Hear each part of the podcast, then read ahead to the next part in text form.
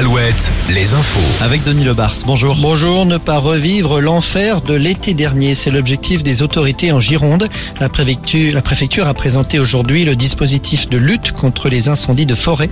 Un dispositif qui passe d'abord par la prévention et la surveillance des forêts. Dès cet été, huit caméras de surveillance seront positionnées sur des châteaux d'eau dans des secteurs clés au milieu des massifs les plus sensibles. En 2024, on passera de 8 à 14 caméras. Le gouvernement fait le point sur la sécheresse. En ce milieu de printemps, à la même époque, l'an passé, huit départements faisaient l'objet d'un arrêté de restriction. On en compte 20 aujourd'hui, parmi lesquels la Vienne. 26 autres départements, dont l'Indre et l'Indre-et-Loire, sont eux en état d'alerte de vigilance. Et tout cela malgré les pluies d'avril, des précipitations qui globalement ont été supérieures à la moyenne des dix dernières années. Et l'on reparle d'ailleurs d'El Niño aujourd'hui. Selon l'Organisation météorologique mondiale, le phénomène météo pourrait réapparaître ces prochains mois et provoquer des événements climatiques extrêmes l'année prochaine. La dernière formation d'El Niño, c'était en 2018. C'est aujourd'hui que le Conseil constitutionnel doit rendre son avis euh, et sa décision sur la demande de référendum sur la réforme des retraites.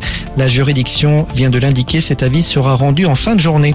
Football, dans 4 heures, le duel entre le Stade brestois et le FC Nantes au Stade Francis Leblé.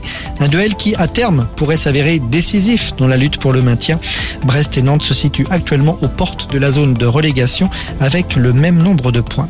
En rugby, qui sera désigné meilleur joueur EPCR de l'année? Autrement dit, le meilleur joueur de la Champions Cup.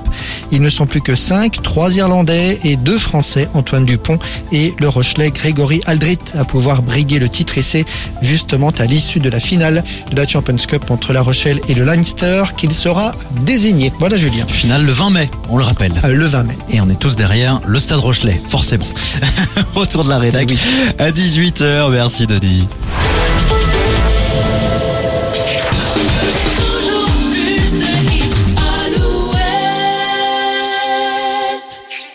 Par le temps